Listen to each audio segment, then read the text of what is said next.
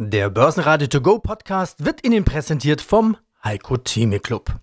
Werden Sie Mitglied im Heiko Theme Club. heiko-theme.de Der Börsenpodcast. Börsenradio Network AG. Das Börsenradio.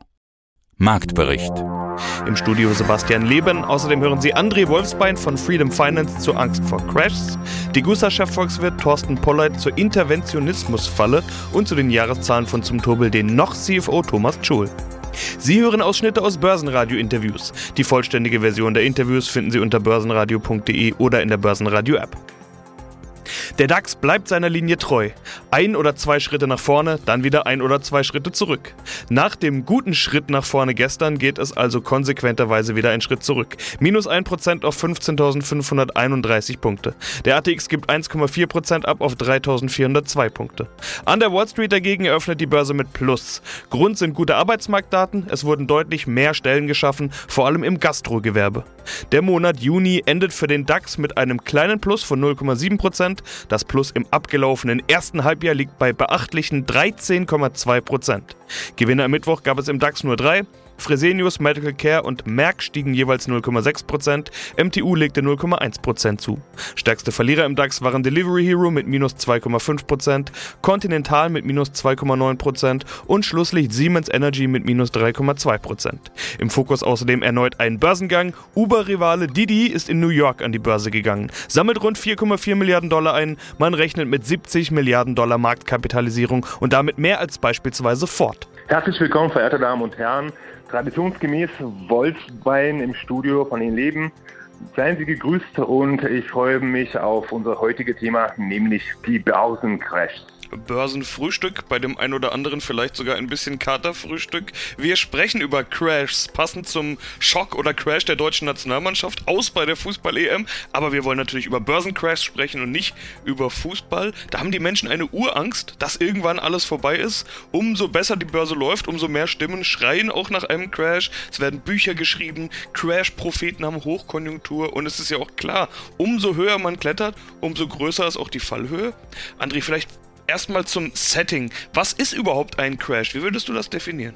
Ein Börsencrash ist ein massives Abverkauf, ein panikartiges Abverkauf, wo die Börsenteilnehmer der Angst verfallen und versuchen natürlich das Kapital zu schützen, indem die Aktien verkaufen und versuchen Cash zu gehen. Das hat natürlich einen Dominoeffekt, weil in Zeiten von hochtechnologischen Handel arbeiten ja auch viele Marktteilnehmer mit Stop-Loss. Und wenn solche Panikverkäufe stattfinden, löst es eine Lawine aus, wo die Stop-Loss triggern und die Kurse ja, weiter fallen. So ist meine Vorstellung von Crash zumindest. Oder meine Definition. Gibt es eine Größenordnung, an der du es festmachen würdest? Also nicht jeder Minustag im DAX ist ja gleich ein Crash. Gibt es da irgendeine Größenordnung? 15%, 20%, 30, 35? Hat man ja alles schon gehört. Es gibt äh, Rücksetzer, Korrekturen und eben Crashs. Ab wann ist ein Crash ein Crash? Am 19. August 91 hat DAX auch 9,9 Prozent abgegeben, also knapp 10 Prozent abgegeben. Und das hat man damals auch als Crash gefühlt.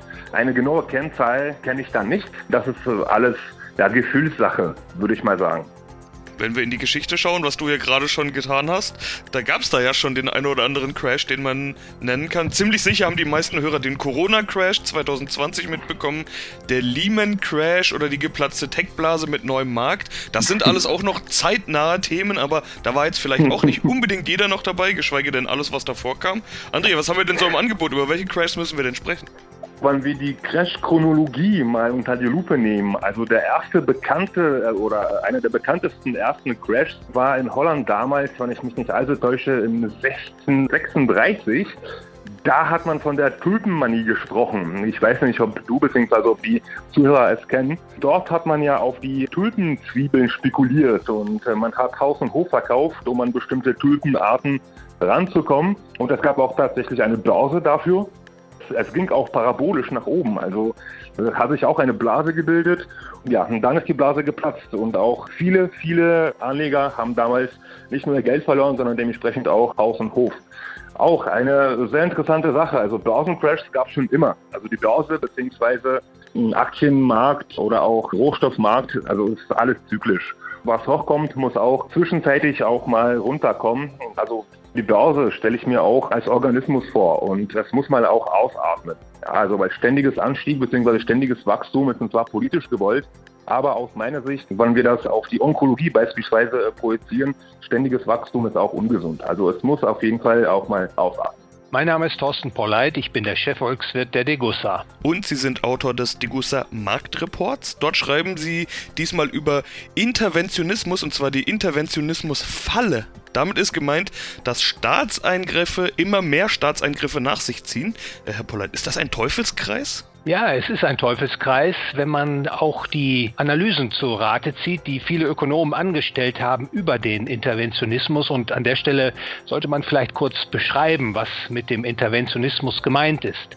Der Interventionismus ist eine Form der Wirtschaftspolitik, in dem der Staat zwar formal das Privateigentum unangetastet lässt, aber der Staat greift eben auf vielfältige Art und Weise in das Wirtschafts- und Gesellschaftsleben ein, also beispielsweise mit Geboten, Verboten, Regulierungen, Besteuerungen, aber auch durch eigene Tätigkeiten. Ökonomisch lässt sich zeigen, dass der Interventionismus entweder die Ziele, die er beabsichtigt, nicht erreicht oder wenn er sie erreicht, dann häufig nur unter Inkaufnahme von Nebenwirkungen, die noch problematischer sind als das eigentliche Problem, was der Interventionismus lösen will. Und das Bestreben, die aufgelaufenen Probleme, die der Interventionismus dann verursacht, zu lösen, der setzt dann immer mehr Staatseingriffe in Gang und deswegen kann man dann so von einem Teufelskreis sprechen, denn in der letzten Konsequenz wird das, was von der freien Marktwirtschaft noch übrig ist, immer weiter zurückgedrängt. Sie beschreiben das Thema unter anderem so, der Interventionismus gibt vor, das Gute und Wünschenswerte von Kapitalismus und Sozialismus zu nutzen und gleichzeitig das Schlechte und Unerwünschte, also die Worte, die ich jetzt so betont habe, jeweils in Anführungszeichen, dieser Systeme auszuschalten. Er verspricht einen Weg zu beschreiten, der sich elegant zwischen Sozialismus und Kapitalismus hindurch zu bewegen vermag, doch das ist eine verhängnisvolle Fehldeutung. Wie ist es denn tatsächlich aus Ihrer Sicht? Ja, ich glaube, das ist eine richtige Deutung, äh, die äh, Sie jetzt äh, gewissermaßen entnommen haben aus meinen Ausarbeitungen. Diese Ausarbeitungen, die speisen sich insbesondere aus den Ergebnissen, die der Ökonom Ludwig von Mises vorgelegt hat. Der hat 1881 bis 1973 gelebt und unter anderem sich sehr intensiv mit dem Interventionismus beschäftigt. Und er kam tatsächlich zu der Schlussfolgerung, dass rein theoretisch betrachtet dieser Interventionismus letztlich abgleitet in einen Sozialismus, weil die Staatseingriffe irgendwann so groß werden, so weitreichend sind, dass man de facto das Privateigentum abschafft. Und dem Interventionismus entkommt man nur, indem man eben diese Interventionsspirale, diesen Teufelskreis, von dem wir eben gesprochen haben, dass man den unterbricht und dann sich wieder reorientiert hin zu einem kapitalistischen System. Und insofern hat äh, Ludwig von Mises da auch recht. Entweder Kapitalismus oder Sozialismus, ein Mittelding gibt es nicht. Der Lateiner würde sagen, tertium non datur. Guten Tag, Thomas Scholl, CFO der Zumtobel Group. Wir sprechen über Ihre Jahreszahlen, Geschäftsjahr 2020-21. Wenn wir auf diesen Zeitraum blicken, ist natürlich klar, was das große Thema war und ist, nämlich die Corona-Pandemie. Aber schon Anfang des Jahres, im letzten Interview hatten Sie uns gesagt, die Schäden waren beträchtlich, doch es zeigt sich wieder ein Aufwärtstrend. Jetzt habe ich gesehen, Sie verkünden das beste Jahresergebnis seit 2011. Also da ging es offenbar ordentlich aufwärts.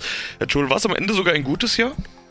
Ja, es war am Ende ein gutes Jahr, ähm, abgesehen von der Entwicklung der Topline. Ansonsten war es ein gutes Jahr. Wir konnten da sehr gut dagegenhalten mit Maßnahmen, die wir rein intern umsetzen konnten und eben auch teilweise haben wir eben auch zurückgegriffen auf äh, das Instrumentarium der Kurzarbeit in dem Rahmen, in dem es eben möglich war. Aber summa summarum, ja, es war ein gutes Jahr. Ja, wenn Sie jetzt die Topline kritisieren, dann greife ich das natürlich gleich auf. Umsatz auf Gesamtjahresebene rückläufig, minus 7,7% auf 1,04 Milliarden Euro. Das ist Rückgang, aber auch kein dramatischer Rückgang. Immerhin gab es ja eine globale Pandemie. Jetzt habe ich außerdem bei Ihnen gesehen, dass es hieß, dass sich der Umsatz stetig erholt habe und in Q4 schon wieder fast 10% Umsatz plus zu sehen sind. Also sind diese minus 7,7% auch nur eine Momentaufnahme? Wie ist denn gerade die Lage? Ja, es ist richtig. Wir haben es auch dargestellt, dass In der quartalsweisen Entwicklung sind die, die Rückgänge im Vergleich zum Vorjahr immer geringer geworden und dann eben so ein sehr starker Rebound im vierten Quartal. Das heißt, von den Rahmenbedingungen her ist es nach wie vor im Prinzip gut. Das heißt, wir hätten ähnliche Wachstumsraten auch in der Zukunft. Allerdings ist zwischenzeitlich ja auf der Rohstoffseite sind dunklere Wolken aufgezogen und das bedeutet sowohl in puncto Verfügbarkeit von einzelnen Rohstoffen als auch in puncto Preiserhöhung. Und das trübt ein bisschen der Blick auf das heutige Jahr, insbesondere wahrscheinlich auf das Q2 und möglicherweise auch auf das Q3. Aber ist natürlich insgesamt noch schwer abzuschätzen, was das bedeuten wird, aber es wird schon in gewissem Ausmaß Spuren hinterlassen. Allerdings gehen wir davon aus, dass das auch nur temporär sein wird und wir hoffen natürlich von möglichst kurzer Dauer und dass diese Effekte dann auch sehr rasch wieder aufgeholt werden können. Aber die Nachfrage ist da? Also wie voll sind die Auftragsbücher?